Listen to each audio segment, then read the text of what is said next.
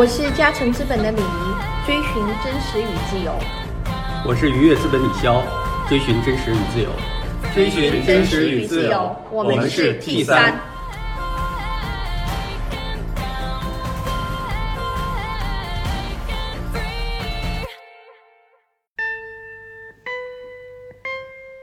只有这种学孩子类的东西最好卖的，因为痛苦的人是孩子，付钱的人是家长。你的你是谁不重要，重要的是用户觉得你是谁。你有没有钱不重要，重要的是你追的女人觉得你未来会不会有钱。一零年到一六年之间这一套打法是非常卓有成效的一套打法，现在已经这一套是没戏了。好啦，各位 T 三的听众朋友们，欢迎回到 T 三。那今天的嘉宾是波波，那波波我也给你介绍一下，这位是愉悦资本的创始合伙人李潇啊，是我们 T 三的主持。然后啊，我们呃，我是李黎，然后这位波波，请波波也介绍自己。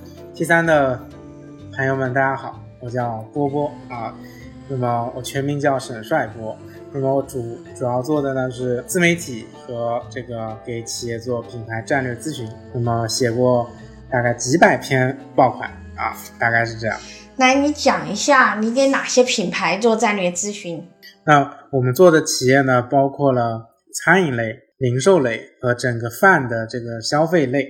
那么我们服务的客户包括了呃巴奴毛肚火锅啊，最近巴奴跟就跟海底捞搞得很火，最近就是这一家。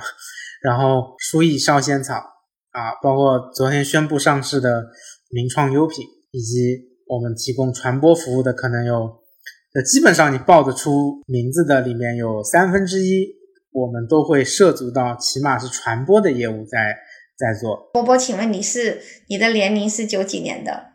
嗯，九九一啊，九一年的哈，挺年轻的。你讲一下你自己的这样一个过程，创业经历。大学的时候我记得就很有意思，给大家分享一下。对，首先我我要明确一下，就是说咨询是分的，就就比如说他一个企业可能有几十个咨询公司，很多头部企业它有咨询几十个咨询公司帮他做不同的模块，那么呃可能有一些企业会用一个两个的，就是就有点像 leading agency 的角色，但是我们这一阶段主要做的还是一个模块，就是传播和品牌这个模块，尤其是传播这个模块我们比较擅长。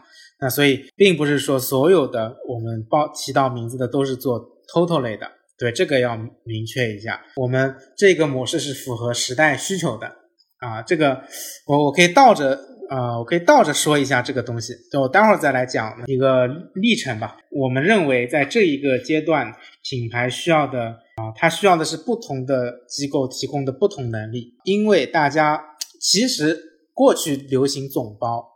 在前一些年，大家都觉得总包更好，但是这一些年，其实大家已经不是很喜欢总包了，因为一个总包它最后还是分包出去的。所以这些年流行的是，我内部有一个比较专业的人来统领这一系列的东西啊，我我觉得这是一个时代的趋势吧啊，因为各家都可能有一个很擅长的，但其他的说穿了，有的模块我们认为你只是为了赚钱，以及显得你很重要而已。但是这一些东西，我认为是可以去除的。如果你什么都做，其实你的核心模块未必突出。但是如果我把单量主动做小，我的周转其实是可以更快的。哎，比如说你做一千万的客户，一年做十个已经不得了了。你作为一个咨询公司，我们抛开几个国际巨头来说，那么你你可能到顶就是一个亿。但是如果我做的都是五十万到一百万的单子，我一年能做一百个，我我我的周转率明显高于他，甚至我的营收也是高于他的啊，并且我的效率也是高于他的。你就做里面最擅长的一环，你不要去碰太多你不应该你碰的东西。这是我对于今天的理解。当然，今天依然有咨询公司，他走的路数依然还是说我什么都要碰。那么我认为他可能对于很头部的是适用的，他对于。非头部的和新兴的，它未必是适用的。这个逻辑放在消费品里面，它就好像说，以前大卖场是什么都卖，但是你会发现钱大妈切掉了你一部分，先锋水果切掉了你一部分，名创优品切掉了你一部分，啊、线上的电商切掉了你一部分，所以其实你什么都卖，你未必卖得好。当然，从另外一个角度来说，是因为你没有传统咨询公司的基因，你做不了全特别全的 case，你就应该去强化你能做的那个板块。我们是怎么走上这一步路的？不是因为我们第一天就搞这个。其实我最早在二零零九年的时候就是做微博，那时候我上大学一年级，那时候微博刚刚推出内内测版，那么我就在那个时候我就发现微博是可以改变世界的。所以我当时的最初的逻辑很简单，就是，啊、因为我没有学过新闻，我也不是新闻系毕业，我从来不是从一个新闻的角度去理解的这个东西的。我的理解，它是一个可以互动的，同时可以可以裂变的，同时可以多元化的一个互联网产品。所以当时我们思考的第一个问题是我能提供什么别人需要的东西。我我当时发现大家都需要一个技能叫做 PPT。所以当时啊，我就做了一个 PPT 的号，我还做了个冷笑话的号，我还做了一个读书类的号，就是每天摘摘一点这种金句啊，往上发一发。然后还做了各种学英文的、学德文的不同的垂类，我都做了很多号。然后用那些号互相关注、互相转发。过去十年，几乎所有的玩法我都是第一个去玩的。我们是最早用什么裂变呐、这种玩法去吸粉的。所以大学一年级的暑假，我主要干的事情就是在家里吸粉。我开通微博第第二周，我就有一万粉了。就在那个时候，一万粉还是一个很庞大的数字啊，跟今天说通货膨胀后的粉丝量是不能比拟的。那时候一万粉就是就是实打实的一万个人，一万个关注你的人。后来你用这个方法做到了，就不停的滚滚滚，做到做到我大学毕业的时候，我已经有好几个百万级的账号了。那么那时候到二零一四年毕业，一三年的时候已经脱离了找工作这件事情了，就是你感觉，就我是为了了解一下上班的人在干嘛，所以我去上了一年班，因为我觉得我以前赚的做的事情很多都是野路子的，我还是想去大公司看一看 大家到底在干什么，所以我就去了。打断一下波波。哎呀，李李黎，这个咱们多想有这样的经历啊！去工作的目的就是想去看看工作是干嘛的。他是怀揣几几百万去这去的公司吧？你那个 PPT 那个后来怎么赚了多少钱来着？啊、当时那个就是啊、赚了点小钱吧，啊，就是啊，都好，懂了懂了，小你先你先。听他一下，他怎么在 PPT 那个上面卖钱的，很有意思。我当时听的我就惊呆了，所以我邀请他来 T 三了。因为当时是二零我一二零零九年，零九年的时候，可能你的电脑里很多人装的都是 Office 二零零三，对吧？也就是说，大家对这个 PPT 审美是非常落后于一个时代的。我记得我是零八年、零七年时候才，零六年看乔布斯演讲，那翻翻墙，那时候还不用翻墙。那时候 YouTube 零六年好像是可以直接登上去的。那时候你就发现，原来 PPT 的审美可以是这样的啊。然后那时候哦，原来你的审美是被乔布斯影响的。好的，啊然后那时候有一个网站叫 SlideShare，是一个美国的一个 PPT 分享的网站。你你发现早年三十六课就是搬运留学生搬运国外的资讯，对吧？翻译一下。所以早年我们干的是一件事情，就是你把国外领先的东西搬运一下，下载下来翻译一下，弄到中国的互联网上，基本是走的这一条路。那所以其实零九年到一三年中间，其实就还是可以干这件事情。虽然可能资讯后面是越来越普及了，但是你会发现大家需要有人给他整理。其实整理本身也是一种价值，所有人都在做整理的时候，整理就没有价值了。那所以在那个阶段，它还属于一个整理还有价值的阶段。那所以你就把国外的大量的东西给下载下来，就放到国内，然后翻译一下就可以了。那那时候就汇集了早期的流量。那早期我们做裂变，说你关注我、转发，然后留个邮箱。那时候还没有裂变工具，那时候的裂变思维是自己掰脑袋想出来的，就是你留个邮箱给我转发一下，然后我就给你发你邮箱里面，你就很快就搞到了几十万、上百万的粉丝。那时候是非常精准的职场人群，所以沿着那个人群，你去发现他的痛点。其实他的痛点并不是学习怎么做好 PPT。作为 PPT 在中国的自媒体行业的初代网红，我早很早就发现了，其实大家的需求并不完全是学好它，更多的人只是为了快速的找到一个一个模板和一个简单的应用方法就可以了。所以我是从来不会去开发一套很深刻的 PPT 课程，我开发的课程都是非常初级的，因为你只有初级的才有人买，你一旦高级了，用户就会急速减少啊，这是在二零一四年就想明白的事情。所以我每年只开张四次，就是 每个月做月报的时候，和每每个季度做季报和年终年终一次和年末一次。所以当时我就我就想明白了，我就发现设计师在中国是不怎么能赚到钱的。我的核心还是我具有当时具有分发能力，所以我当时找了一堆设计师，就是那些学学我 PPT 课程的，然后回头他又培养出来之后给我来设计模板，然后我。我有的人我给他分成，有的人我给他保底。那么我记得有一个河北的一个石家庄的一个哥们，一个月就在我这里分了好几十万的现金。他设计完，然后我去卖，就这么简单。然后一开始就是就是装在 U 盘里面卖，在那个年代网盘还不普及。我记得在一零年左右还有很多网盘创业的，什么什么飞牛还是什么东西的。然后后来就变成一家独大了。所以那时候我发现，首先你不应该放在网盘里面卖。因为放在网盘里面卖这个东西就不会超过一百块钱，大家觉得还是要有一个实体，你才会觉得这东西值钱。我是买的十十六级的 U 盘，我曾经一度买 U 盘买到京东把我的账号给封了，他觉得这个一定是在窜货，一定是在捣乱市场价格，因为他一打折我就囤，一囤就被我一个人买断了。然后后来我被迫注册很多账号去买，然后注册很多账号买了之后。他后来索性把我家地址都给封了，就是这个地址不能配送。后来网盘普及了，我就在网盘上面卖。我是最最早应用了会员制的，就是在什么大平台做什么会员制之前我就做了。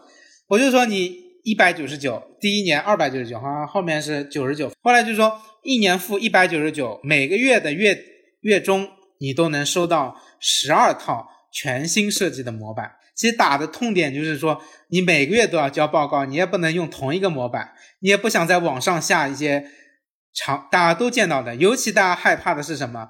上一个人汇报用的跟你是一模一样的东西，你就觉得很烦。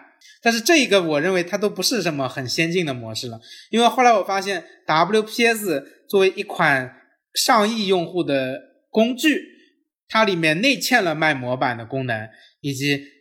内嵌了这个什么课程啊，什么都在上面卖，这个市场的流量重新分配了，流量不再是由 KOL 决定的，而是由核心的你每天都要用的工具决定的。那么也就是说，你一定要赶紧转型啊！是当时我就很 很早意识到这一点。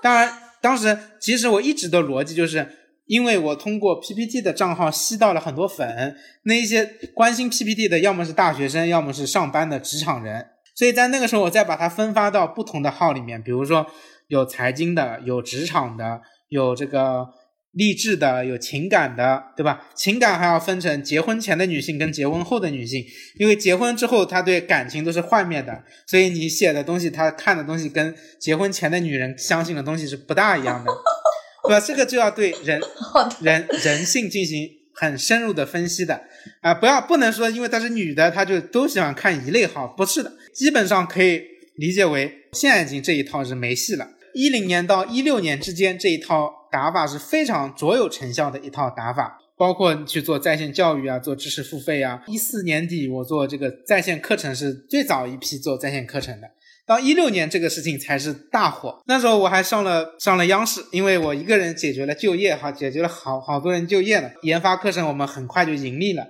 但是后来你就发现，在线教育行业有几大痛点。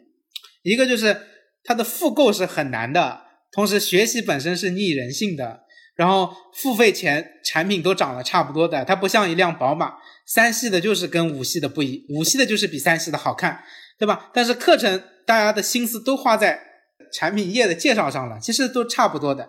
其实我当当年那个时间段是跟米文娟差不多时间段起步的，但是我切的赛道错了，你切的不是刚需。你切的是这种职场人的这种衍生的需求，是可学可不学。所以从那一天开始，我就深刻的理解了什么叫做刚需的重要性。只有这种学孩子类的东西最好卖的，因为痛苦的人是孩子，付钱的人是家长，对吧？对，你太对了，你自己就这件事情都怪就怪你现在还没有小孩，对。所以你之前是很难领对，所以悟到。所以当时你会发现，你你可能我我记得我第一天上线的课程，我第一天就卖了一百万啊，赚了就利润纯利，当客栈自己开发自己录，所以这个网课界我也是鼻祖类的嘛，先烈类的，就是然后当时搞什么群分享啊，什么最早开始搞用机器人去拉人啊，群分享这一系列东西，后来你就发现这个东西只能赚点小钱，做不大的。它到一定程度就有瓶颈，对吧？你你去看所有能创业成功的创始人，他不会上一门课叫做创业课的呀，就是，对吧？就是，而且线上的就是，如果变成了这种，你要很具体交付产品的，最后还是要落地变成一个线下课程，因为人家要的还是人脉啊，要的还是这些很具体的学习的感觉，就是你还是要走高净值路线的。网课你赚点小钱是可以的，你要做成规模是死路一条的，你最后只能做一个浅度沟通的事情，以及教一些硬技能的东西，对吧？你看，自从有了 B 站这种产品，你会发现连连浅度学习都不应该收费了，它全部做成免费的了。所以这个产品迭代很快，所以干了两年赚了一点小钱，然后同时你觉得你做不大，我就发现一定要做刚需，一定要做高频，因为课程是既不是刚需又不是高频。刚需高频是什么呢？我发现做餐饮比较好 啊，然后 啊，我觉得又刚需又高频是没毛病，这个这个生意没毛病，而且逻辑很简单。以我这么天赋异禀的人，靠搞餐饮，感觉 三年干出一个海底捞，对吧？啊，就是后来发现简直是，就是后来你就想明白，我当时做什么呢？我就我做了一个果鲜榨果汁品牌，一开始前三家都是赚钱的，因为。那是你所有社交关系的总和，因为啊、呃，你拿到最好的物业，所以你初期的现金流都很好，报表也很好，回本周期也很快。但是等你后面开始做的时候，你会发现，其实你你就认识三个商场的招商经经理，对吧？三个高端商场，剩下的，当你一旦回归到纯市场竞争的时候，就不是这套逻辑了。就是他讲品牌力，讲你这个复制能力，讲你这个盈利能力啊，这所有东西都要讲。然后呢，鲜榨又是一个不对的品类。首先，鲜榨就不存在特殊的供应链，就是无非就是说你进的苹果比比别人便宜几毛钱而已，但是它还不足以引发说你产生了供应链价值，它不存在的。喜茶之所以有价值，是因为它的研发能力特别强，它做出来的东西特别好喝。但是我当时又主打的是鲜榨类，说绝对零添加。我当时就认为一定是走健康路线，就是什么零零糖、零卡、零脂这些，一定要健康。但是你走的方向不对了，就是鲜榨就是一个小品类。首先，它冬季就是买的人就少；第二，鲜榨的成本高，它的成本一旦高，你就只能卖二十多块钱。但是你看主流的奶茶都是十块钱，那么只有做到喜茶这样又好喝。品牌力又长又又强，你才能做到三十块钱，所以你卡在中间就很难做。第三呢，你没有很强的供应链，你也无法塑造供应链，对吧？第四呢，就是不是每天大家都要喝果汁的，它不具有上瘾性。那，反正基于一系列的问题，你发现全国所有的果汁几乎都是区域品牌，除除了少数有人依靠万达做成了一个连锁品牌，大多数果汁店都是区域品牌。你看到后面商场越来越差，它的购买力上不去。就为什么我今天服务了很多什么书艺烧仙草啊这种下沉的品牌，就是因为当年太痛了，你就发现你自己都开过店了，所以你自己是有切身经历的，是吧？能说到人家的痛点。对，所以他们老板就很认可认可我。就我有十家店，我已经是一个小老板的时候，书艺的老板还只有一两家店在那里艰苦创业呢，对吧？人家现在已经五千家店了啊、然后这就是选择啊，所以人生不在于你有多聪明，而在于你的关键时间点的选择到底是不是对的。后面我觉得要做加盟产业，我觉得加盟才是世界的未来。我我就去开，先加盟了一家别人的店，我就加盟了一家馄饨店，然后倒闭了。反正就是踩了无数多的坑，最后你发现人是有边界的，不是所有事情你都能做成的，有的事情你是绝对做不好的。我们先抛开说鲜榨果汁有那么多缺陷，你为什么在中间没转型呢？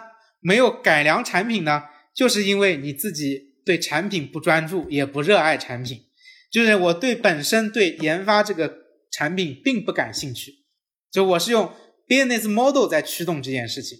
所以，如果今天一个投资创业者他跟你说我看上了一个模式，然后怎么样怎么样快速复制，他大概率是很容易失败的，因为他本身对这个东西不感兴趣。他用资本的钱去试错，因为资本给了钱，所以他可以试很多遍，所以他在正确的道路上越走越远啊。但是你看今天那种苦行业出身的做成巨头的，全是靠自己一点点钱在那里艰难创业、艰苦摸索、精益创新。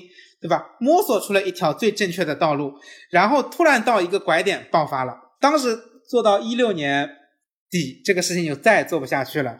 我觉得你说了很多，嗯，无论是投资还是创业者都没有想到的真理，全是大实话，是吧，李潇？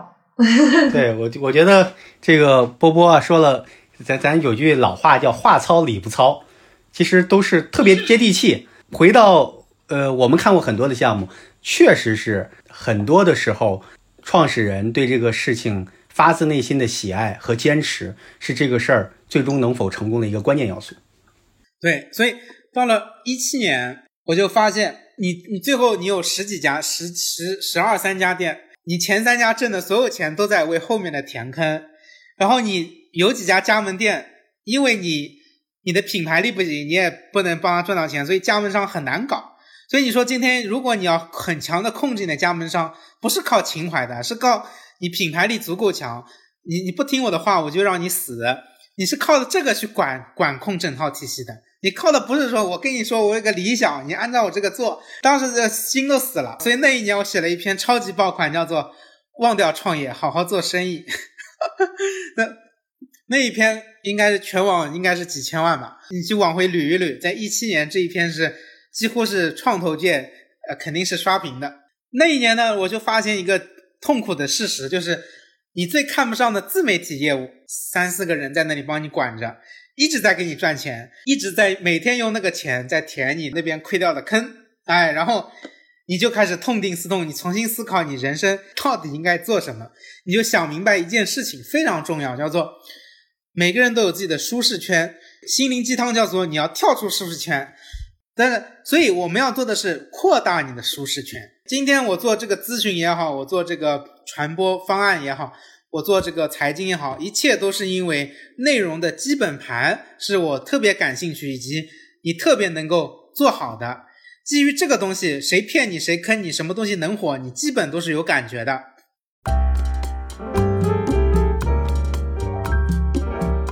那我就发现，首先我的自媒体号都是在挣钱的。每天能赚好几万，对吧？那时候，我当时发现，我们最初接广告就是前面写一篇一个故事，后面神转折，每天都订单就接不完。但是后来你发现，品牌方也在反思，说这个东西没有效果，它可能有流量，但是跟我有什么关系呢？没有效果，所以大家就在期待说，有没有一种广告是能够给我带来直接效果的广告，同时它是基于自媒体的。最初其实写写鸡汤的那那个群体，以及最初做号的群体，他是不认可这个观点的。他们认为内容就是内容，文章就是文章，广告就是广告。但是我认为这件事情可以复合。所以当时我有个朋友，他也是我那个代理商，就是给我卖广告的。他的公司叫维拉沃，他被日本电通收购了。他那个，然后呢，他做代理我的号。后来我们俩一碰，我们就发现了一个事实，就是说。以前自媒体是自媒体，广告公司是广告公司，客户是客户。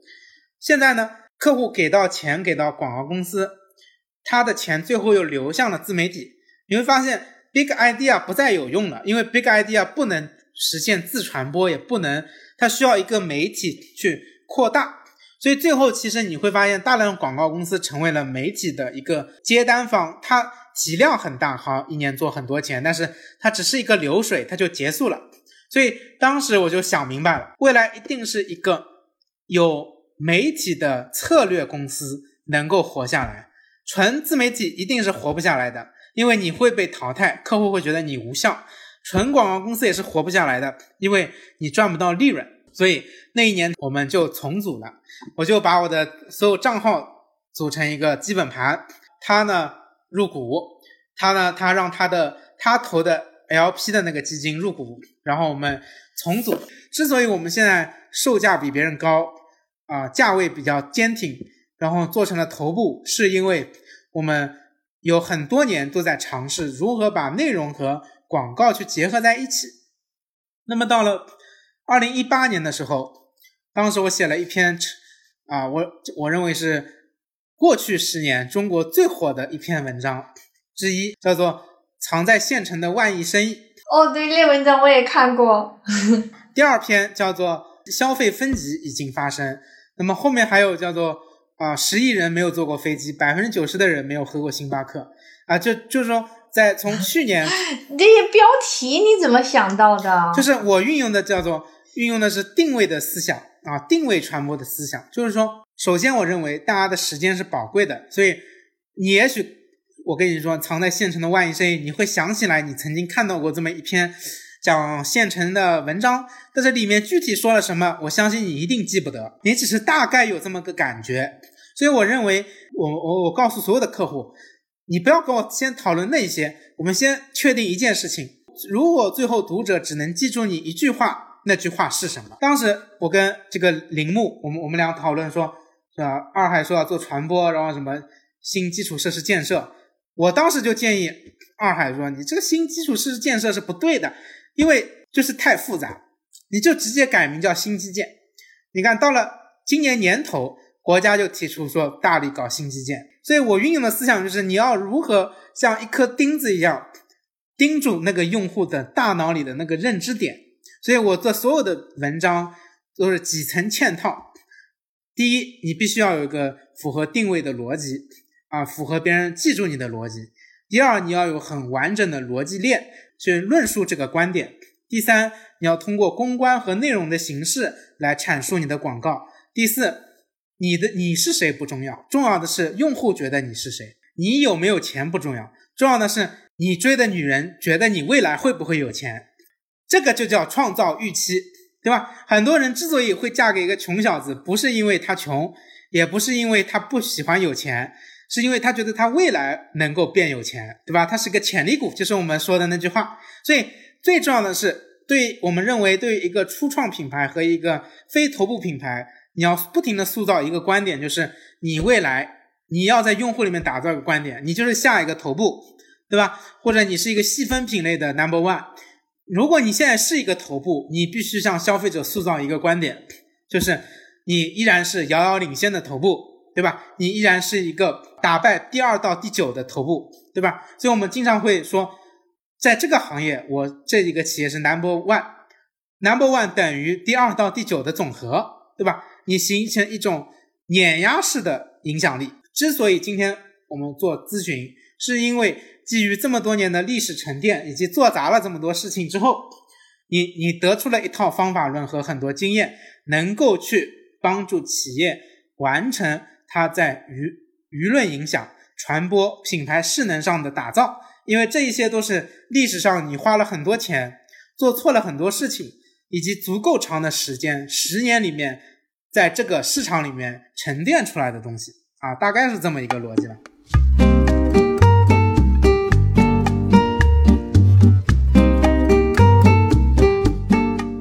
那个讲的特别好啊，觉得这个这个很过瘾，听得很过瘾，然后跌宕起伏，然后很有这个画面感。T 三有很多的听众，呃，也是呃很年轻的。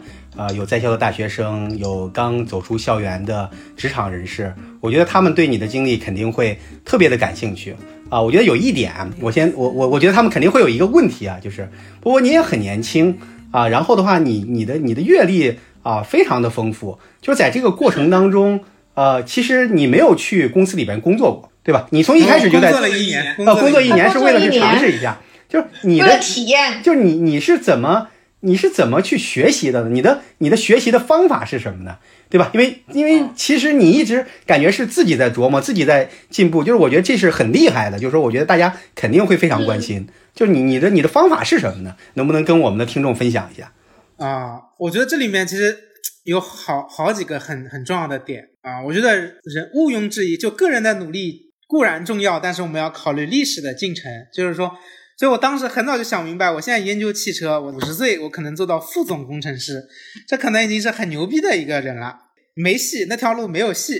所以你要找一条干的人少的赛道，就是在那个年代，就是互联网就是干的人少的，干的人少呢，你学习你就有很多试错空间啊，这是第一。第二呢，就是你要不停的跨界去学习，触类旁通。第二点就是我觉得一定要真诚，就是说，比如说你跟别人交流的时候，你是。藏着掖着的，那么那个人肯定不是个傻叉，他也会跟你藏着掖着。我们所有的交流，只要只要我们觉得对方是一个对位的人，所以我们都会就是就是花最多的精力和最真诚的方法去跟别人交流。这是我觉得一个做人的交往的一个很重要的事情。后后期你进入了一个叫做正循环的东西，就是说，哎，因为有的东西你起步比较早，所以你做的也比较好，然后后面。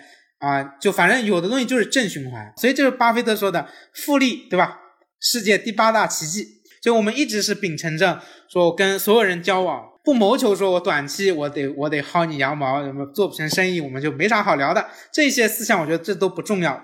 我们要看的是长远的，我们能给别人提供什么，然后我们长远的价值是什么。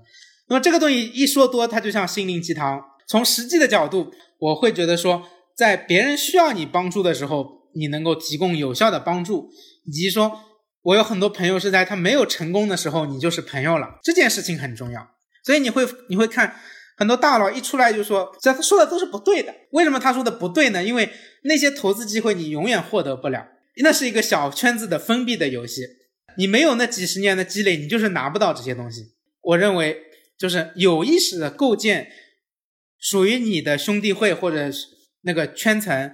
是很重要的一件事情，它不是一个说我们说的酒酒桌上面喝喝酒的那种关系，而是说，在这个兄弟会里，大家能够互相借钱，大家能够真诚的倾诉现在遇到的问题，能够互相帮忙。我觉得这些事情是你学习的很重要的东西。那么还有就是，我觉得就是你的底层逻辑其实也跟你的啊毋庸置疑是跟你的悟性和你的愿愿景目标是有关系的。我个人我认为我的悟性肯定是高于很多人的，我的表达力也是高于很多人的。那么我认为我还有愿景愿力是高于很多人的。我一直说，就说为什么我我在公司里面我要告诉大家说，我们今天为什么在这个公司里面花了这么多钱跟这么多人都是好像都是配置在后端服务的，因为我说前端一定会过气。如果今天我们是基于说，哎呀我这个。这个人做的这个自媒体很火，请他来分享一下，那么说明我们并没有形成在价值观上的认可。所以为什么我们要做后端？是因为我默认在长时间的博弈里面，你总有一天会不火的，对吧？当然也有可能你在十年还是火，但是你放在五十年，你一定会不火的。那如果五十年后沈阳波还火，只有一个原因，说。在中国改革开放的后六十年，有这么一个年轻人，从二十岁奋斗了，奋斗到八十岁，一直在时代的前沿记录这个时代的企业啊，给大家传递观点。他帮助了多少多少企业？哪一些企业成为了牛逼的企业？也就是说，再过几十年，沈而波还是一个角色的话，一定是因为你在后端做成了很多事情，而不是说你天天在前面扑腾扑腾扑腾。所以，就是为什么我们认为。网红型的流量型的网红是没有长期价值的，是因为他可能没有把精力花在沉淀上。那么，所以如果他没有把精力沉淀下来，那么他一定会不火。所以我们是把精力花在跟企业的对接，是跟企业的研究。所以我认为未来啊，我们的长期价值就是基于你往后端不断的去深耕。所以就跟今天的资本是一样的。你说你。一年投中一个独角兽和一个百倍增长企业是很容易的，但是当然也不容易啊，也不容易啊。它相对是有有运气的成分在，但是你说你很连续很多年都能不停的抓住一个一一一轮一轮的企业，一定是因为你后端的投后，对吧？你的理念，你的所有东西都比别人更好，你才能做成那一个人。所以。我是这么去看这件事情的。对，刚才这个波波说了说了说了，呃，蛮多啊。我那个问题其实是说是这个波波的学习方法是什么？这个其实听起来的话呢，很重要的是这个最基础东西的话，得找到自己的天分。我觉得找到自己擅长做的事情和喜欢做的事情，然后以这个为基础啊，做自己热爱的事情，对吧？这个波波是中间起起伏伏，从这个这个媒体人，然后再到后来做误入了这个餐饮企业，最后又到了这个媒体这个行业。我觉得我我相信啊，从这个跟波波的波波的谈话过程当中，感觉到他是真心这个热爱这个事业。然后的话呢，像他说的，想从二十多岁一直做到八十多岁，对吧？那就要把一生当中六十年的时间投入到这个事业里边，那很重要。那你有了这这份热爱，其实以这个为基础，然后的话，那你可以有很多的学习方法。刚才波波也提到了，这我我印象挺深刻的几点啊，这个一个是说呢，要跨界学习，啊，要跟不同的人去交流，同时的话呢，这个要形成一个自己的这样的一个。呃，圈层这个圈层并不一定非要去这个追寻特别呃特别高的人，而是要找最合适的这样的一些一些一些人啊，包括这个要真诚，要要乐于分享，要跟用一颗真诚的心对待旁边的人，包括客户，然后跟他们建立长期的联系，然后你就呃能在呃这个更长的时间里边不断的进步，不断的提高，从自己身边的这些朋友、身边的这些人来吸取营养。就是波波，你你这个。你让我感觉到你是一个特别，呃，特别有有能量、特别积极的一个人。就你这个是一直是这样吗？就是就是可能，呃，从小就是这样的一个人吗？还是说是经过这个这个大学就开始这个创业，这个一直经历了很多事情，让你变得更加积极、乐观、有能量了？其实我我很好奇啊，这个，我觉得这个这个东西，就是你肯定也有你不积极的时候。以及你不积极的阶段，但是呢，我觉得你还是要不停的把自己拉回到积极的状态里面去。因为我之前有个朋友，他跟我说一句话很很很经典，我到现在都记得。他说：“说之所以你觉得这样，是因为你想觉得是这样。”就当时呢，就是说，啊，是疫情的时候还是什么时候？就反正他说。你看，你告诉我说现在见不了客户，现在怎么样？这个很难，那个很难，是因为你就想总结出不是你的错，所以你就不停的这么说，那么你最后就能映射出，哎，这是跟我没关系，妈的都是运气不好。所以其实说，有时候我们不能纯粹的认为乐观是一种性格，它其实是一个培训，它是一个不停的训练自己去达到乐观的状态，以及说你要不停的努力的把自己从一些负面的情绪里面给。给抽离出来，那这个事情是一个很重要的能力。嗯，明白，明白。嗯，挺有意思的。波波，最后我也问你一下，那你在上班的那一年中，你对吧？你前面创业，后面创业，上班那一年，你你感受到上班是个什么样的体验？对。哎呀，就今天我中午我们还在讨论这件事情，就是说，首先可能如果你在创业圈混久了。你其实你有一种政治正确，叫做反对上班，或者说你就觉得体制化的东西或者说流程化都是不好的。但是其实我上周在那个麦当劳，我跟麦当劳的这个 CEO、CF 我们在聊这个事情，其实我们还是得出了一些不一样的结论的。就是说，大如麦当劳，其实驱动它一直在增长的东西还是它的体系化，而不是说它有企业家精神呐，这这个创始人精神、leadership 这些东西。最后你。你真的要做成百年企业，对吧？你最后这个企业能能走下去，还是因为你有一套完整的体系。所以，所以我觉得说，不是因为体系是不对的，而是中国在现代化的过程中，中国企业在现代化的过程中，它其实一直没有做到很好的体系化。你要的还是稳健，是穿越牛熊的能力。所以，上班那一年，就是今天来回忆十年前的，回忆六年前上班那一年是没啥用的。因为你你用的是你今天的思维在复盘的时候的思维，其实当时我主要的感觉就是发现我这个人不适合坐班，就是，然后我也不喜欢打卡，不喜欢给别人汇报工作。最后你你你还是会发现，就是说每个人的基因不同和他的想要的东西不同，所以他适合不同的体系。打工你也能打工成很牛逼的职业经理人啊。那，也可以赚很多钱，也可以拥有很高的社会地位，也可以创造价值。就是我觉得中国这一些年在神话创业者精神的路上走得太远了。就其实你最后你会发现，他们老了还是要有人接班的。所以我觉得未来一些年还是要强调如何去塑造体系啊。我我是这么去理解这件事情的。当然，上班的感受就是就是你赚不到钱。我们那个是国企。工资就四五千块钱。我要不是上海人，我住家里，我吃家里，就是我不需要交钱，我赚五千，我可能还活着。当然，因为我大学已经赚到钱，所以我我我也不指着那五千块生活。就是所以当时我发现，哦，原来上班一年还不如自己干一个月赚的多。那么是不是我可以推理说，我去创业，哪怕做砸了两年，两年时间我做不成，我再来上班，哎，也其实也损失不了多少钱。当时我算了一下，我存的钱应该可以十年不上班。可以折腾十年，我还能活着，哎，然后我就去创业了。但是上班还是给我提供了很多有价值的东西的，就是就是每当我今天现在感觉飘的时候，我就回忆一下你当年上班，就是我觉得我很多想法从来没有变过。比如说，我认为广告要要接地气，要直直插人心。另外呢，就是在我们跟很多客户合作的过程里面，其实我还是能理解到甲方客户的需求是什么，以及。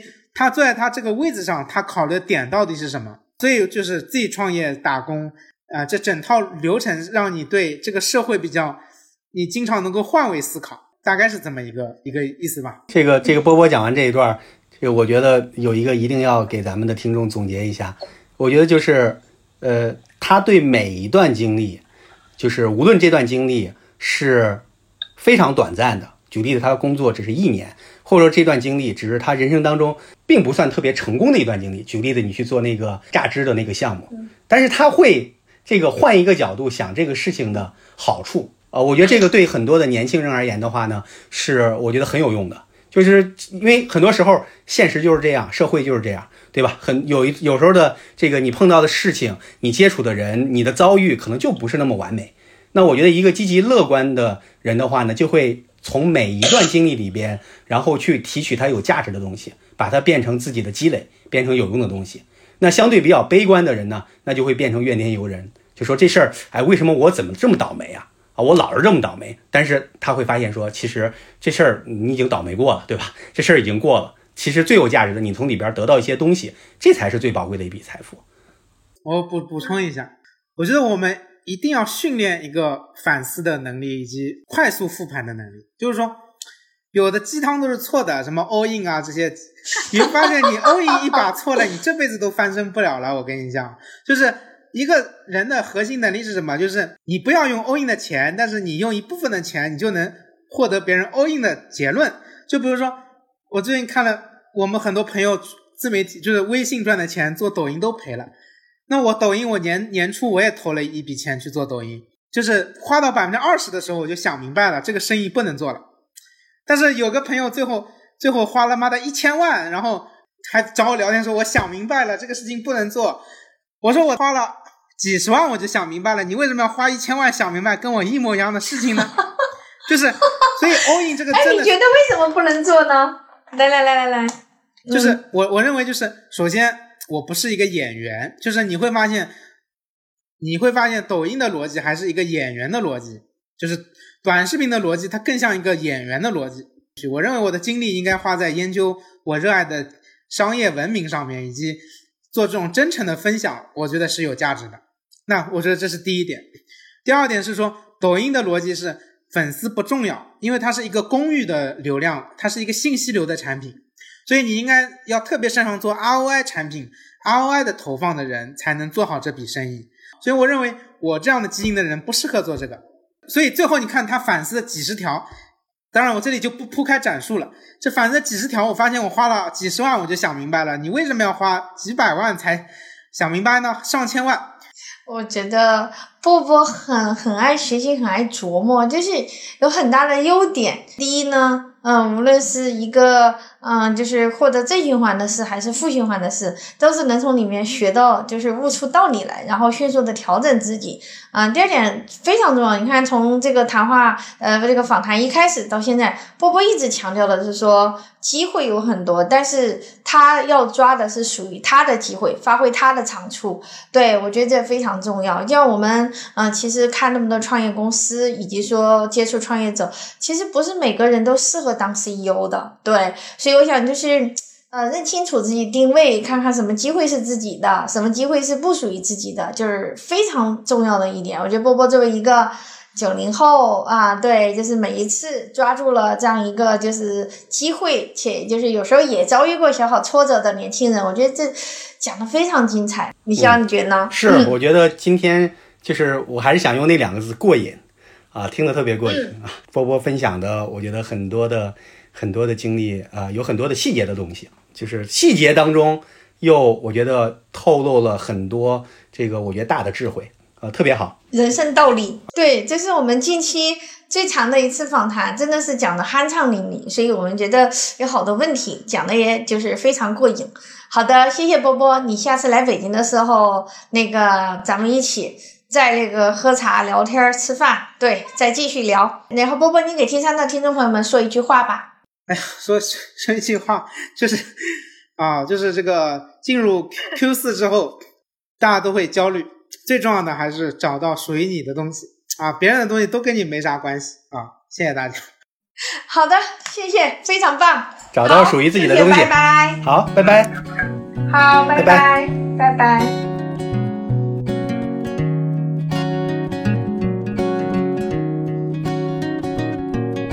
Des rires, j'entends des cœurs, j'entends des atmosphères. Des classes dans le tempo à ne plus savoir que faire. C'est dans le tempo. C'est dans le tempo. Stop le tempo du cœur qui bat. Il y a des rêves que t'as laissé filer.